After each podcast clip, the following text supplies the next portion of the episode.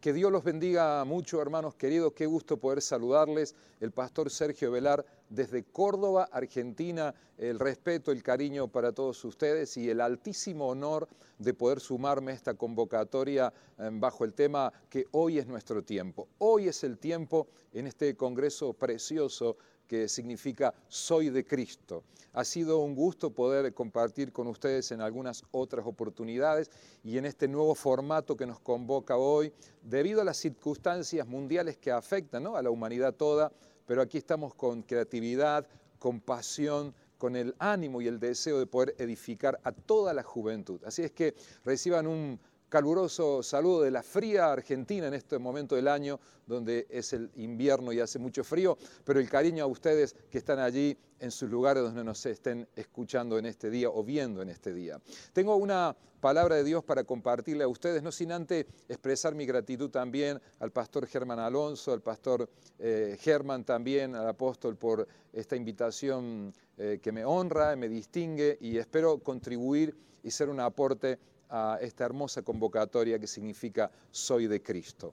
Y la palabra que quiero compartirles en el día de hoy tiene que ver justamente con eso, con entender el protagonismo de la hora que nos toca vivir, con entender el protagonismo del rol que significa ser un cristiano en la comunidad de hoy y cuanto más cuando le hablo a la generación joven. Estoy persuadido, estoy convencido que el rumbo que tome la juventud será el rumbo que tomen nuestros países. Por eso es que adhiero con mucho entusiasmo, adhiero con mucho fervor a esta convocatoria de Soy de Cristo, adhiero a proclamar que hoy es nuestro tiempo, que hoy es el tiempo. Porque honestamente quisieras hablarles de, corazón a corazón, si me permites, por favor. Hoy vivimos días decisivos, eh, donde debemos entender que la inacción, la falta de acción, nos hace daño. Vemos un sistema antidios que se desarrolla promoviendo impunemente la cultura de la muerte, cautivando las mentes y el corazón de los jóvenes en su marcha. Y debo confesarte que en mi rol pastoral eh, afecto también la vida de mucha gente, de mucha gente joven, y escucho sus historias de jóvenes lastimados, heridos, sangrantes, en medio de un sistema impiadoso que rige el mundo actual. Eh, permítame denunciarlo eh, con firmeza, con convicción, porque veo un sistema antidios donde hay mucho dinero, hay planes que no solamente promueven la violencia de las pantallas, que usan la tecnología y todo un arsenal de mercadotecnia para crear y dejar prosperar impunemente la cultura de la destrucción. Veo cómo los medios de entretenimiento son la forma dominante de influencia y permítame definirme en esto, el enorme culpable de muchas cosas que hoy pasan.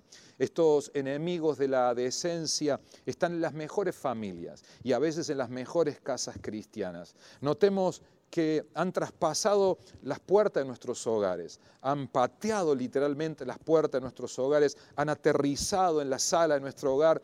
Y el Salmo número uno, verso uno, tan familiar para los que leemos la Biblia, dice, dichoso el hombre que no sigue el consejo de los malvados. Y honestamente creo que tenemos una generación que no es dichosa porque ha dejado que los malvados forjen sus valores en la vida. El sistema ha secuestrado a nuestros muchachos frente a nuestras, nuestras narices y lamentablemente a veces le hemos invitado, diría yo, a los terroristas a ingresar a nuestras casas y hasta le pagamos por eso, para corromper a la joven generación. Y, y no es que no tenga un mensaje cargado de esperanza, de fe, no es que no quiera sumarme con alegría a esta convocatoria, pero entendiendo el tiempo que nos toca vivir, quisiera ser muy contundente en lo que creo más allá de la diferente perspectiva que mi mensaje pueda despertar en los corazones, porque insisto una vez más, estoy convencido que la dirección que tome la nueva generación será la dirección que tomen nuestros países. Y en un mundo particularmente convulsionado, cargado de violencia, de corrupción, de satanismo, de perversión, quiero declarar algo, no será posible afectarlo conquistarlo, influenciarlo, a menos que no tengamos la actitud firme de creer que Dios nos llamó a ser protagonista de su obra en este tiempo. Declarar con todo mi corazón que hoy es nuestro tiempo, que hoy es el tiempo. Yo quisiera levantarle a ustedes sus manos donde quiera se encuentren y declarar en, este, en esta participación que me corresponde en esta actividad bajo el tema Soy de Cristo y declarando que hoy es el tiempo, que Dios tiene firmes expectativas en tu vida, a toda esa juventud que nos está escuchando, decirle que Dios cree en ti, que tienes el potencial para afectar la generación en la que estamos viviendo, pero claro, hay que creerlo, desarrollar la convicción interior del llamado de Dios para el momento que nos toca vivir. Entender que somos el recurso de Dios para afectar nuestra generación, que somos sus manos, que somos sus pies, que somos el corazón de Dios, la boca de Dios, para levantarnos y afectar la generación en la cual vivimos. Largamente he pasado mis 50 años, ya no soy un joven biológicamente, tengo el corazón joven, pero no soy joven biológicamente, pero quisiera transferir este espíritu a la juventud que amo profundamente y en la cual he invertido tantos años de mi vida, recorriendo todo este continente y tratando de sembrar un mensaje de desafío en la joven generación. Decirte que Dios cree en ti, que algo poderoso Dios hará en los próximos días con aquellos muchachos y muchachas que se atrevan a creer en el rol protagónico de la hora que nos toca vivir. Sabes, Romanos capítulo 8, verso 19, otro texto muy familiar para la cristiandad, dice en sus expresiones que la creación clama por la manifestación de los hijos de Dios. Hay un clamor para que tú te manifiestes, para que yo me manifieste, para que la iglesia en general se manifieste, afectando la comunidad que nos toca vivir. Quisiera conversar, dialogar un poquito contigo y generar un poco de empatía eh, a través de este mensaje. Hablarle al corazón de los muchachos que hoy están en una lucha, en una presión emocional. Hablarle a aquellos que le arden el corazón la pasión por ganar su generación para Dios. Pero también dirigir mi palabra a aquellos que por cosas de la vida están pasando un tiempo de dura presión, de una lucha intensa, donde sentís que estás peleando con la incertidumbre, con la angustia del momento que te toca vivir. Para ambos grupos tengo quiero, pretendo tener una palabra de Dios hoy. Y pensaba, cuando uno habla de afectar nuestra comunidad, de ejercer cambio, influencia en nuestra generación, pensaba que es un desafío muy grande. Quisiera hablarle a los escépticos, a los que dicen, no, eso no es posible, mire cómo está el mundo, mire la, situación que vivimos, mire el particular momento que nos toca vivir, cuánto ha avanzado la inmoralidad, la corrupción, eh, cuánta mucha gente ha hecho bajar sus brazos y sentir que esta pelea es tan desventajosa que casi no vale la pena hacerlo. Pero mm, mm, soy un lector compulsivo de la carta de la Biblia de los Hechos de los Apóstoles. Eh, me, impresiona la historia, me impresiona Hechos de los Apóstoles, la he leído, la he releído, la he vuelto a leer, porque si algo me cautiva es que un puñado de hombres y mujeres como usted, como yo, como vos, como yo, pudieron afectar la generación que le tocó vivir pudieron establecer el reino de Dios, pudieron predicar el mensaje de Jesús, a pesar de la cruenta oposición del imperio romano. Y vaya que si produjeron cambio, porque todo el mundo conocido supo del amor de Jesús. Eh, digo, me gusta esta lectura del libro Los Hechos porque es lo que llamamos la iglesia primitiva, aquel grupo de hombres y mujeres que con una pasión profunda, y permítame decirlo, con una fe inquebrantable, insisto, a pesar de la salvaje y cruenta oposición del imperio romano, pudieron llevar el Evangelio a todo el mundo conocido. La iglesia que la Biblia cita en los primeros capítulos del libro de los Hechos transformó su, mundo. Vemos allí la fiesta del Pentecostés que se celebra 50 días después de la Pascua. Fue la experiencia maravillosa de aquel grupo de hombres que después de la resurrección de Jesús fueron llenos del Espíritu Santo. Y lo notable de esto fue que después de aquella experiencia de los discípulos con el Espíritu Santo, ellos fueron cambiados, fueron transformados. Era gente común como vos, eh, como yo, como la gente que nos está viendo y siguiendo esta transmisión. No sé de qué ciudad nos escuchas, de hecho estamos interactuando con la gente que nos ve, eh, recibiendo tus inquietudes, si nos quieres eh, escribir, dejar un mensaje, porque estamos orando por vos y nos encantaría saber de qué lugar nos estás viendo y, cuál es la, la reflexión que merece este mensaje. Pero hablarte al corazón para decirte que era gente común Gente común que producto de la experiencia con el Espíritu Santo se transformaron en titanes de la fe. Digo esto por su alto sentido de propósito. Diría yo que eran parte de una contracultura, no eran místicos, tampoco locos, sino gente que sembraba los valores del reino de Dios en su comunidad. Los hombres de la iglesia del libro los Hechos, los apóstoles, tuvieron una vivencia real, creo que lo correcto sería una vivencia genuina con el Espíritu Santo y sus vidas fueron cambiadas y cambiaron su mundo. Y estoy persuadido, muchachos y chicas, amigos, hermanos que nos escuchan hoy, que la iglesia de hoy necesita el poder que tuvo esa gente. Hechos de los Apóstoles capítulo 1, verso 8, eh, recibiréis poder cuando haya venido sobre vosotros el Espíritu Santo y me serán testigos. Esa, esa experiencia gloriosa con el Espíritu Santo transformó su vida, su carácter, sus expectativas. Y yo ruego hoy en el nombre de Jesús que en una jornada como esta, a través de esta transmisión, pueda venir el Espíritu Santo y traspasar las pantallas y producir un cambio, una transformación en la vida de cada uno de nosotros y que podamos entender el rol protagónico de la hora que nos toca vivir, porque aquella gente que tuvo la experiencia con el Espíritu Santo transformó su mundo, cambió su mundo, influenció su generación.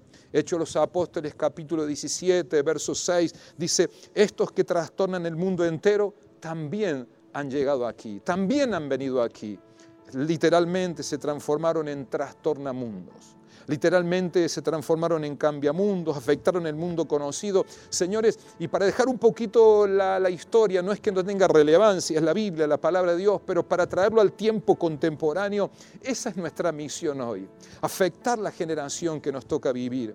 La predicación del Evangelio produjo cambios significativos en la sociedad. Le hablo a aquellos que dicen, pastor, son tiempos difíciles. Hoy convivimos con la pornografía, con la droga, con la violencia, con la pobreza. Claro, son gigantes verdaderamente armados que vienen a destruir nuestra joven generación. Pero pensemos en aquellos primeros cristianos, por favor, emperadores como eh, los emperadores romanos del calibre de Tiberio, Calígula, Nerón, Domiciano, hombres perversos, insensibles, que mataron salvajemente a los cristianos. Fueron los que vieron el nacimiento de una iglesia pujante, misionera, poderosa. Es decir, la oposición circunstancial de aquel momento no fue una limitante para la manifestación de la obra de Dios. Y quiero declarar proféticamente que la oposición que hoy vivimos, que la presión tan intensa que se ha desatado sobre la América Latina hoy, donde parece que el infierno ha vomitado lo peor de sí sobre esta generación, quiero decretar en el nombre de Jesús que veremos el nacimiento de una iglesia pujante, poderosa, con corazón misionero, para afectar la generación en la cual vivimos. Estoy hablándole con el corazón a muchísimos jóvenes que nos están escuchando hoy, que nos ven y que le arde en su corazón el deseo de servir a Dios, para decirte que Dios tiene planes con tu vida, que vendrá el Espíritu Santo a visitarte para cumplir el rol protagónico de la hora que nos toca vivir. Ahora, permítame por favor desarrollar un poquito estos conceptos de la influencia que ejerció el cristianismo en la comunidad. La predicación de las enseñanzas de Jesús trajeron cambio en aquella sociedad. Por ejemplo, se suprimió el infanticidio, se suprimió la lucha entre gladiadores, para aquella comunidad se suprimió la esclavitud hasta el 321 después de Cristo. No quiero cansarte con historia, por favor, pero llega un emperador llamado Constantino que establece el cristianismo como la religión oficial del imperio. Claro que alguien me dirá, pastor, eso tiene connotaciones que no fueron muy positivas. Es verdad, todo esto es discutible. Lo que intento afirmar es que aquella tremenda influencia de aquellos primeros cristianos ejerció algo muy fuerte en aquella comunidad. A eso apunto con mi mensaje. Pero fue solo un puñado de gente, un puñado de gente que conmovieron a todo el imperio. Nos cuenta el relato histórico, he estudiado historia eh, en nuestra universidad y, sabes, leía con tanta atención, he estudiado cómo se fijó el domingo como día de culto, como día de descanso, se promovió la construcción de iglesias y algo que me llama poderosamente la atención, los registros de la época marcan que había 10 millones de cristianos sobre la faz de la tierra cuando Constantino es establecido como... Eh, como autoridad en el imperio romano. 10 millones, imagínate el poder de multiplicación. No tenían radio, no tenían internet, no tenían los micrófonos que tenemos hoy, ni nuestros sistemas de audio, eh, ni siquiera poder elevar esta transmisión a través de una cámara como lo hacemos hoy. Pero ¿sabe qué tenía esa gente? Tenía pasión. Le corría por sus, eh, por sus venas el sentido de pertenencia a una misión. Le había sido revelado la misión del momento afectar a esta generación. Llamo a los jóvenes de Honduras. Llamo a los jóvenes del país donde nos están viendo, que nos gustaría saber dónde nos ves. Llamo a decirles que Dios tiene esperanza en tu vida, que en medio del caos que reina hoy, cuando nuestros muchachos, nuestros amigos le ha atrapado la droga, la inmoralidad, cuando los hogares se están destruyendo, cuando se está rompiendo el concepto de hombría, de feminidad, cuando están rompiendo el concepto de familia, cuando ridiculizan los valores cristianos, Dios está llamando a una generación de jóvenes, porque hoy es el tiempo de producir cambio. Una generación de jóvenes que pueda gritar, soy de Cristo. Y hoy es el tiempo, es mi tiempo para traer una transformación a la comunidad en la que vivimos. El libro de los Hechos cuenta que aquella gente, voy a destacar cuatro o cinco aspectos. Lo primero, que había en aquella gente que cambió su mundo. Lo primero, había una profunda compasión por la gente. En otras palabras, eran apasionados por la evangelización. Lo voy a repetir una profunda compasión por la gente. Eran apasionados por la evangelización, por predicar el Evangelio. Por eso, desandando algunos textos de la Biblia, que son muchos para mencionarlos en este mensaje, que intenta ser un poco más breve de lo habitual, pero Hechos 1.8 dice, hasta lo último de la tierra. Luego en Hechos 2.41 y en el capítulo 4, el verso 4, vemos cómo alcanzaron a miles de personas. Luego en Hechos 4.31 dice que fueron llenos del Espíritu Santo. Y eso produjo que hablaran con denuedo la palabra de Dios. Hechos 5.14 dice que los que creían aumentaban más.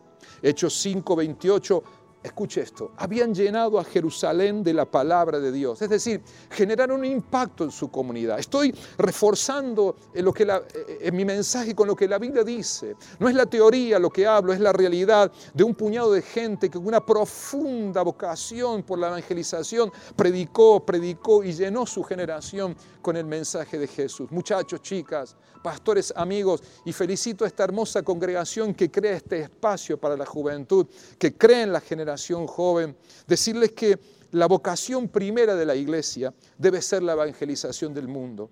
Nuestros programas, nuestros objetivos, nuestra división debe ser, ganar, el mundo para Dios. ¿Sabes? Esa iglesia transformó, se transformó en una iglesia misionera con su base en Antioquía yo veo hoy la juventud entusiasmada con muchas cosas buenas. No digo que sean malas, pero creo que si de, de verdad, perdón, de verdad vamos a afectar esta generación, si de verdad es nuestro tiempo y vamos a generar conquista, debe arder en nuestro corazón la pasión por la evangelización. Por eso, muchachos, vamos a insertarnos en las escuelas en las universidades, en las fábricas, en las plazas, en los parques, en los pueblos, en las aldeas y levantar el nombre de Jesús en alto. Quiero que lo recibas por la fe. Me encantaría, si me permites, es el modismo de este predicador, donde estás, si la actividad que estás te lo permite, que levantes una de tus manos y reciba esta palabra. Estoy declarando que la pasión indescriptible por ganar nuestra generación para Dios, del amor profundo por la evangelización. Encuentro como una segunda característica de esta iglesia llamada primitiva, que vivían en el poder de Dios. Señores, voy a repetir eso en el poder de Dios, porque nuestros discursos ya no convencen a nadie. El mundo está cansado de buenos discursos. Es lo que le pasa al país donde yo vivo.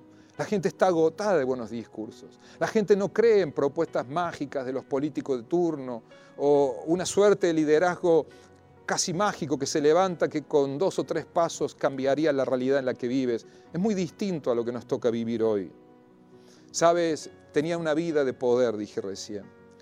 A, la predicación de aquella iglesia le acompañaban señales, prodigios, maravillas.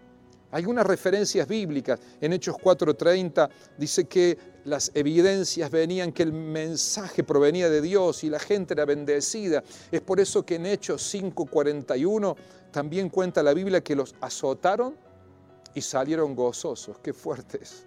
Hasta parecería un error en el tipeado de la Biblia, ¿no? Los azotaron y salieron gozosos. En Hechos 5:12, por la mano de los discípulos se hacían muchas señales y prodigios en el pueblo. Fuertes. Por la mano de los discípulos se hacían señales y prodigios en el pueblo. Hechos 8:6 dice en el contexto de ese texto que me encanta, por cierto, dice que la gente oía y veía las señales, oyendo y viendo las señales que hacían. Voy a repetir eso, oyendo y viendo. Es decir, no solamente oían, sino que la gente podía ver. Es decir, la iglesia era una entidad que era productora de pruebas, porque la gente no solamente debe oír, debe también ver que nuestro mensaje tiene que ver con nuestro estilo de vida. Quiero que lo recibas por la fe en el nombre de Jesús. Dice la escritura que Hechos capítulo 8, el verso número 7, la predicación de la iglesia traía sanidad, traía liberación, traía gozo a la ciudad. Repito eso, traían sanidad, liberación, gozo a la ciudad, contagiaban la vida de Cristo, una vida renovada en Dios. Y, perdón, discúlpeme por favor que siga utilizando tanto la escritura, pero Hechos 19:20 dice que crecía y prevalecía poderosamente la palabra del Señor. Una vez más, crecía y prevalecía poderosamente la palabra del Señor. Por favor, muchachos, chicas, levante sus manos y reciba esta palabra donde quiera te encuentres hoy. Dios quiere respaldar a su iglesia para que la gente viendo, crea, se arrepienta y Dios le salve. Quiero declarar en el nombre de Jesús que ese poder puede establecerse en su vida para traer cambio a nuestra comunidad. Que Dios quiere dotarte de ese poder y que a ese poder acompañen señales, prodigios, maravillas traían gozo, alegría a la ciudad, es que la gente debe ver que estamos felices de tener a Jesús en el corazón, viviendo una vida que contagie, una vida que inspira. Por favor, refleja el amor de Cristo en tu comunidad, refleja la alegría de Dios a la gente que te rodea tanto lo necesita la gente hoy. Encuentro que esta gente eh, habían desarrollado autoridad, porque el poder delegado genera autoridad. Una vez más, el poder delegado genera autoridad. Y Dios nos ha delegado un poder sobrenatural que nos habilita para ejercer autoridad. Eran hombres sin letras, hombres del vulgo, comunes, del pueblo, como usted, como yo. Sin embargo, la gente se maravillaba de la manera en que ellos hablaban, la autoridad que tenían. Señores, vivimos en un mundo corrupto, inmoral tal vez como nunca antes. Y es cuando necesitamos el poder del Espíritu Santo para vencer el pecado, para vencer a Satanás, la duda, la tentación, el desánimo. ¿Sabes? Porque hoy encontramos gente que dice profesar la fe en Dios, pero han hecho de la depresión su estilo de vida. Gente que convive permanentemente con la duda y eso los torna improductivos y luego retroceden y pierden lo mejor que Dios tiene para ellos. Pero nos hace falta una vivencia con el Espíritu Santo.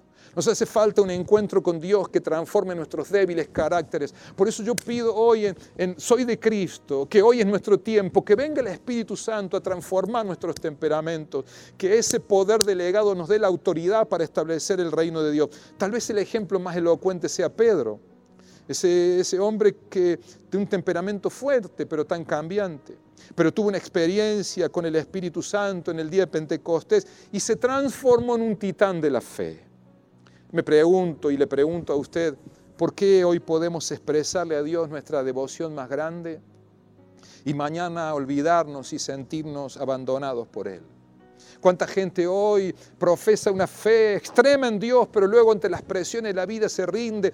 ¿Cuánta gente hay y son campeones de mitad de camino que se quedaron a la vida del camino? Tal vez hoy hay gente que me ve y un día tuvo un compromiso con Dios y te pasaron cosas y ese compromiso se devaluó pero hoy quiero llamarte hoy a que recibas la autoridad, el poder de Dios para vivir los mejores días que Dios tiene para tu vida. De hecho, estamos receptando motivos de oración, inquietudes que la gente nos plantea en el número que se ha propuesto como contacto y queremos orar por Dios para que este Congreso Soy de Cristo, hoy es nuestro tiempo, sea el comienzo de un nuevo tiempo para tu vida y entiendas que algo bueno y poderoso Dios puede hacer en ti. Muchachos y chicas, tenemos todo para llenar la tierra con el conocimiento de Dios, pero es un todo que se convierte en nada si no tenemos la autoridad del reino de Dios. Por eso pido que venga la autoridad del reino de Dios, porque tal vez la gente no oye lo que cantamos y no escuche lo que predicamos, pero puede detectar la clase de autoridad que tenemos, el peso de gloria que llevamos y la presencia del Padre que sustentamos en nuestra vida. Voy buscando el final de mi mensaje diciéndote que encuentro en esta gente que llevaban una vida de integridad. Es impresionante cuando el libro de los Hechos en el capítulo 19, el verso 18, 19 nos va contando cómo la gente se arrepentía y venían confesando sus pecados y venían quemando los libros de magia. La gente eh, pues apelaba a todos estos recursos. ¿Cómo pasa en la sociedad contemporánea hoy? Pero lo maravilloso es que la gente venía confesando sus pecados y traían todos esos libros de magia y, al hacer la cuenta del dinero, mucho dinero se había invertido en el mal. Es como hoy, ¿no? ¿Cuánto dinero hay para el mal? ¿Cuánto dinero, cuánto entusiasmo se ejerce en establecer las tinieblas en la comunidad? Hay dinero para lo malo. Hay tanto entusiasmo. De hecho, la gente que hace el mal no se cansa. Nosotros tampoco deberíamos cansarnos para establecer el reino de Dios. ¿Sabes? Llevaba una vida de integridad. Integridad parece una palabrita que ha pasado de moda. Por eso vemos hoy una generación llamada la generación yo. Digo generación yo porque es producto de esa filosofía moderna defensora del estilo de vida que te dice, si te sientes bien, hazlo. Si te parece, adelante. Y por eso se levantó una generación de jóvenes sin valores. Diría yo una nueva especie de jóvenes que se ha desarrollado a partir de estas tendencias que son, con mucho respeto lo digo y mucho cariño, pero estoy tratando de entender lo que vivimos en la realidad desde mi percepción, por cierto. Son prácticamente títeres, lamentablemente incapaces de apreciar su propia masculinidad o feminidad, inseguros, dependientes de consumir alguna sustancia para poder vivir, donde se desarrollan conductas que deterioran la hombría, la feminidad, Lamentablemente la realidad de hogares disfuncionales que tanto daño hacen a nuestros muchachos. Yo trato con muchachos llenos de resentimiento en su subconsciente contra los padres ausentes, que luego se manifiestan en comportamientos contra la autoridad, ya sea en el aula, de la escuela, en las calles, en la comunidad. Un artículo del periódico de mayor circulación en mi ciudad dice que revela que la mayoría de los intentos de asesinato lo, realizan hombres y mujeres con padres ausentes. Lamentablemente las pautas impuestas por el sistema de hoy, chicas que mueren por verse delgadas, jóvenes que insultan a sus padres porque no tienen el último jeans de moda, la imagen lo es todo. Se le enseña a nuestros muchachos hoy que si tomas un determinado refresco vas a tener la aprobación del grupo, si consumes una determinada marca de cervezas, todas las chicas quedarán enamoradas de ti. Es un mundo particular el que vivimos hoy. La palabra integridad hace referencia a calidad de entero, a una persona sin doblez, de una sola pieza. Lamentablemente la corrupción, la deshonestidad es la realidad de los días que nos tocan vivir. Por eso nuestra responsabilidad es producir una revolución de santidad. Entiendo que el poder de Dios se coloca a favor de aquellos que son íntegros para Dios. Y voy a decirte algo de este hombre que ya ha vivido algunos años.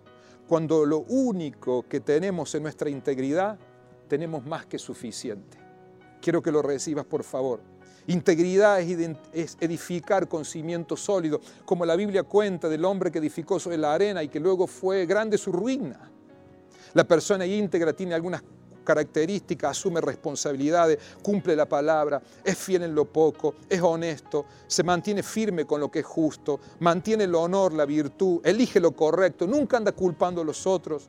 Estoy persuadido, señores, que la Biblia lo afirma, que Dios elige a personas por la actitud de su corazón y Dios te va a honrar por tu integridad. Yo quisiera levantarte tu mano, campeón, campeona. Yo sé que hay mujeres que nos escuchan y muchachos que nos ven hoy que están en una lucha intensa porque no es fácil la presión hoy. Entiendo la mugre que hay en el Internet, aunque es una herramienta maravillosa cuando es bien usada, por favor no me malinterpretas, no soy un renegado de la tecnología, la interpreto y entiendo, pero ¿cuánta mugre hay corre allí? Si no hay el carácter correcto para decir hasta aquí llegué y, desvincularte de cosas que te hacen daño, tú sabes muy bien cuánto te perjudican y cuánto traen retraso y postergación en tu vida. Pero quisiera levantarte tu mano hoy a los que luchan, a los que pelean hoy, a los que llevan una presión intensa que solo la almohada donde depositas tu cabeza la conoce. Quisiera decirte que Dios está de tu parte, que Dios te va a bendecir por luchar por tu integridad, que cortes con las cosas que te hacen daño. Hoy es el tiempo para cortar con lo que te hace daño. Hoy es el tiempo para borrar algunos contactos de tu móvil telefónico. Hoy es el, el tiempo para dejar de navegar en algunas páginas que tanto han dañado tu vida. Y hoy es el tiempo para creerle a Dios de asumir el compromiso de vivir en integridad, porque voy a decir algo que no sé si tiene mucha popularidad, pero es verdad. La obediencia es la llave para que el Espíritu Santo nos llene. Así que en un mundo lleno de, de tinieblas hay que brillar más que nunca. Sabes, cuando hablamos en nuestro auditorio, normalmente en estas reuniones, la gente celebra, da un aplauso, un grito de júbilo, una expresión de alegría. Hoy en esta interacción con una cámara no tengo eso, pero sé que en tu corazón arde la pasión por decir, sí, amén, yo creo. De hecho, algunos de los comentarios que llegan a esta transmisión de gente que está diciendo, yo me animo a vivir en integridad hoy. Yo renuncio a lo que me hace daño. Quiero que lo recibas por la fe y mi último punto es decirte que aquella generación de hombres de aquella primera iglesia eran hombres apasionados por su presencia. Que venga Dios, que venga el Espíritu Santo, que llene nuestras vidas que nazca una profunda convicción por amar su presencia, conceptos que son un poquito viejos y que a veces la muchachada puede desestimar, pero jóvenes quiero decirle, la oración, la lectura de la palabra, tu devocional diario, son conceptos que no han pasado de moda, ama la presencia de Dios, cultiva una relación con Dios, porque un mundo cargado de sensualismo, de satanismo, de inmoralidad, solo será conmovido por hombres y mujeres verdaderamente consagrados que lleven la presencia de Dios dentro suyo. Señores, que desarrollemos un sueño grande. Gracias hermanos queridos por esta oportunidad. Soy de Cristo. Hoy es nuestro tiempo. Creo profundamente en esta visión hoy para decirles que desarrollemos un sueño grande. Siento y percibo que aquellos hombres eran motivados por un gran sueño, llevar el Evangelio al mundo conocido. Recuerden, hasta lo último de la tierra. Vengo repitiendo una frase desde que soy un muchacho, no es mía, por cierto, se la copia un predicador que admiro. Él me dijo hace muchos años, dime el tamaño de tu sueño y te diré el tamaño de tu Dios. Una vez más, dime el tamaño de tu sueño y te diré el tamaño de tu Dios. Quisiera animarte que tengas un sueño grande y luches para hacerlo una realidad. Que camines con valentía, con audacia, pero con la paz como arma y la paciencia como bandera. Muchachos y chicas, Dios cree en ustedes. Jóvenes, quisiera pedirte donde estás allí. No sé si te lo permite el lugar donde estás, pero si quisieras ponerte de pie, lo valoraré mucho. Si estás cómodamente sentado en tu ámbito laboral o en tu casa, bueno, entendería que no quieras cambiar de posición, pero si estás fluyendo conmigo y, y mientras yo percibo un ambiente hermoso en esta jornada de predicación, quiero decirte que tenemos el llamado a cambiar el mundo y la iglesia que somos parte de la transformación más poderosa y el avance más asombroso de la obra cristiana. Por eso, chicos, muchachos, no, no se rindan. Mantengan en alto sus sueños, no trafiquen con sus ideales y manténganse fieles a la palabra de Dios, porque esto no ha pasado ni pasará de moda. Usted y yo somos los auténticos cambiamundos, trastornamundos. Y si nos atrevemos podemos afectar la política, el arte, las comunicaciones, la familia, las universidades, podemos bendecir nuestras iglesias. Sepamos que Cristo nunca falla, que Él no es un jefe que manda que vayamos, es un líder que va con nosotros y siempre va adelante. Por eso no vendas tu principio no te acomodes al sistema del mundo, no rebajes la demanda del reino de Dios, no te acostumbres al, ritual seco y vacío que muchas veces propone la religión, renuévate, bebe el agua de vida, come el pan de vida cada momento porque Dios está cautivando, me alegra esto. A millares de jóvenes en nuestra América Latina son los enamorados de Jesús, son los apasionados por Dios y el Evangelio, son jóvenes llenos del Espíritu Santo con una pasión evangelística que los hace anhelar ir por toda la tierra llevando el mensaje de Jesús. Muchacho, arriba ese ánimo, Dios está con nosotros, Dios está de nuestra parte. Oro que te bendiga Dios, que te bendiga Dios, que a partir de este momento un nuevo tiempo comience para tu vida en el nombre de Jesús. Majestuosamente Jesús dice en San Juan 14, 12, dice, el que cree en mí, las obras que yo hago, Él las hará también y aún cosas mayores hará. Y todo lo que pides al Padre en mi nombre lo haré. Y si algo pides en mi nombre, yo lo haré. Señores, Dios está de nuestra parte. Deseo que Dios te bendiga. Declaro que soy de Cristo marcará un antes y un después en la vida de mucha gente y que muchos de nuestros muchachos entienden la revelación del tiempo que les toca vivir. Hoy se rompe la depresión, la tristeza, toda manipulación espiritual es quebrada y Dios te levanta a vivir los mejores días que Dios tiene para tu vida. Oro que Dios te bendiga, que seas prosperado con todo cariño, con todo mi afecto.